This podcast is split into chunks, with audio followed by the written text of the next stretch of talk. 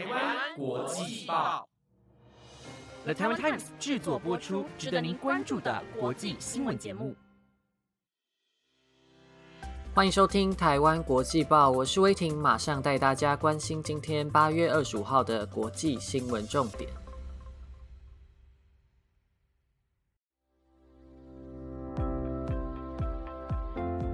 各位听众，大家好，欢迎收听台湾国际报。最近本土疫情趋缓，让大家可能觉得比较放心一些。但国际上也观察到，原先疫情获得控制的国家又开始爆发疫情，像是纽西兰、中国等。在疫情爆发和趋缓的循环当中，我们能做的只有接种疫苗和自我保护。出门散心之余，还是要记得遵守防疫规定哦。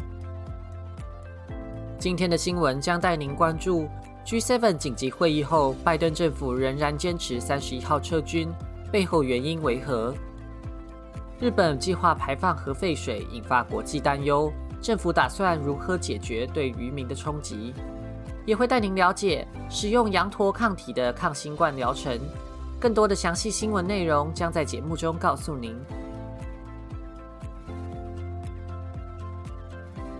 第一则新闻将带您关注菲律宾总统杜特地接受党内提名。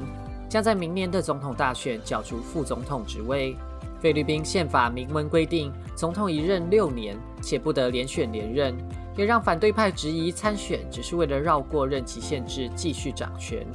昨天，菲律宾执政党民主非人国民力量党提名被外界认为是杜特地心腹的参议员克里斯多福吴作为总统候选人，并且提名现任总统杜特地作为副总统候选人。任期即将届满的杜特地仍然具有高支持度。根据《卫报》报道，许多政治观察者都认为这是对总统任期限制的开后门。获得总统提名的克里斯多福吴，从杜特地在一九九零年代还在担任议员的时候，就已经是他最信任的幕僚。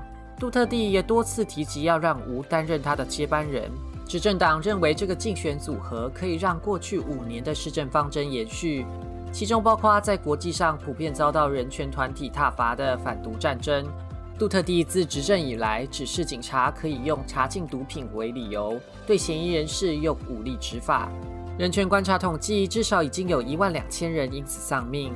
国际刑事法庭首席检察官认为，这可能构成反人类罪，申请着手调查，却引来杜特地宣布退出罗马规约，拒绝让菲律宾被刑事法庭管束。虽然杜特地一再强调自己不恋战权力，甚至不太情愿出选副总统职位，但以目前来看，未来菲律宾政治恐怕还是要被杜特地这位强人的决断所左右。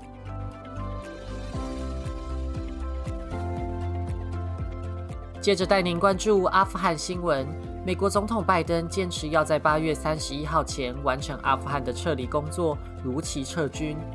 在八月二十三号报道过，G7 会在今天针对阿富汗问题召开紧急会议，其中大家最关注的就是盟军从克布尔机场撤军的期限。在会议中，拜登面临来自英国、法国、德国的施压，同时也受到国内共和、民主两党的批评，认为阿富汗的撤离工作根本不可能在未来一周完成，势必会抛下一些原本应该受庇护的阿富汗人。而他们留在国内很可能受到塔利班的报复，因此要求美国考虑把撤军的期限延迟。不过，最终拜登还是坚决在八月三十一号撤军。在会议后表明，撤离越早完成越好，而且他们每多待一天都是对美国军人造成更多的威胁。拜登所谓的威胁，是指伊斯兰国在阿富汗卡兰达的支派 ISIS-K。根据美国国防部评估，ISIS-K 已经多次威胁会对机场撤离人员进行恐怖攻击。同时，《华尔街日报》披露，美国中情局长伯恩斯在前天和塔利班高层领袖巴拉达密会，讨论延后撤军期限的可能性。不过，塔利班在密会后的记者会显示，塔利班没有想要妥协。从推翻阿富汗政府至今，塔利班其实都不干涉西方国家撤侨和部分当地盟友。但塔利班发言人穆贾希德在今天突然宣布，将会限制本国人进入喀布尔机场，表示不乐见阿富汗人离开，因为不希望阿富汗的人才流失到西方，并且不可能接受延长撤军期限。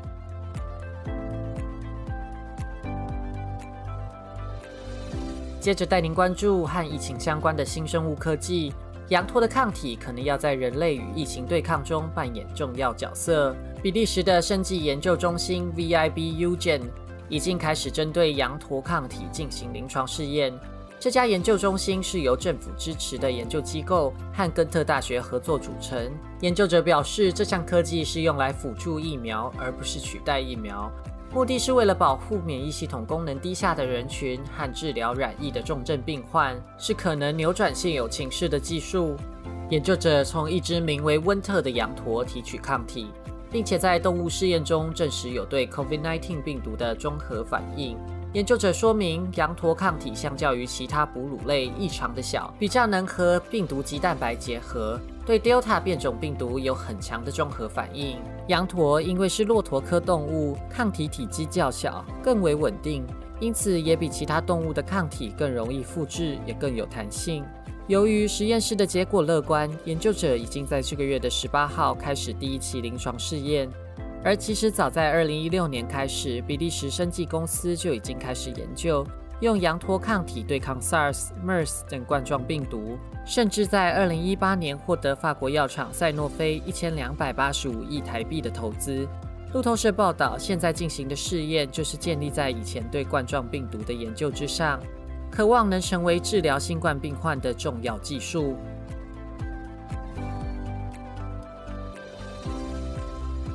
接下来带您关注日本排放核废水的计划。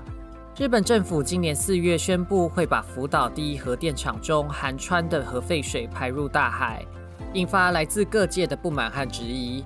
当时的决定引来了联合国多位人权专员的批评，也受到中国、韩国、台湾等邻近国家的关切和反对，担心会危及太平洋上的渔业。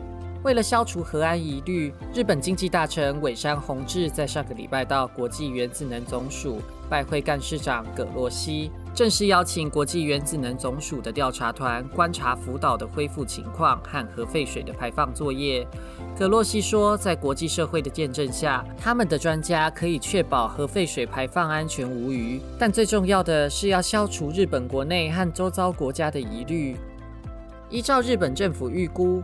含氚废水的放射量会被稀释到每公升一千五百贝克勒，是日本政府安全上限的四十分之一，也是世卫组织饮用水指引上限的七分之一。为了减低环境冲击，日本政府和东京电力公司计划新建长一公里的海底管线，排放在深海，计划在二零三零年完工。不过，排放核废水的决定还是受到日本渔民的反对，担心生计会因为食安疑虑受到影响。对于这些疑虑，日本政府计划透过收购渔获的方式，救助因为核废水而导致渔产滞销的渔民。东京电力公司从福岛核灾以来就负责受灾户的赔偿和善后。他们强调，以后会加强监测排放后的水质，也会持续澄清关于渔产品的不实讯息。不过，据朝日新闻报道。因为东京电力公司在赔偿调解过程频频延宕、风评不佳，使得当地居民和当地政府怀疑这些承诺是否会真的对人民的生计有所帮助。最后带您关注财经新闻：韩国三星集团在昨天宣布，未来三年的投资计划预计会斥资台币五点八兆，投资内容包含半导体、生技制药和六 G 传播科技。三星公布的投资计划将有四分之三都会投注在韩国国内，其中重点包括保持在半导体技术的绝对制霸，开发十四纳米以下的 DRAM，也就是动态随机存储记忆体，和两百层以上的 NAND，也就是快闪记忆体等技术。另外，三星追加了对生技制药事业的投注，获增旗下生物制剂委托开发生产厂 CDMO 厂，争取产能全球第一。三星表示，生技产业在疫情之下已经变成国家安全的重点。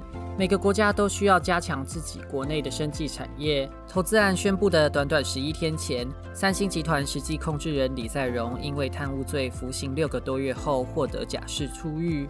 韩国法务部长朴范介表示，假释确实是基于国家经济和社会观感的考量，但否认对李在镕有差别待遇。虽然韩国法律规定犯下经济罪的人士在五年内不得求职，但根据韩国先驱报报道，李在镕在出狱当天就到了三星总部，与高层讨论昨天公布的投资计划。事实上，已经重新在三星掌权，填补决策真空。以上节目由 The Taiwan Times 直播。大家对于这周的内容有什么样的想法，都欢迎来台湾国际报的 FB 跟 IG 留言告诉我哦。感谢您的收听我是薇婷我们下次再见。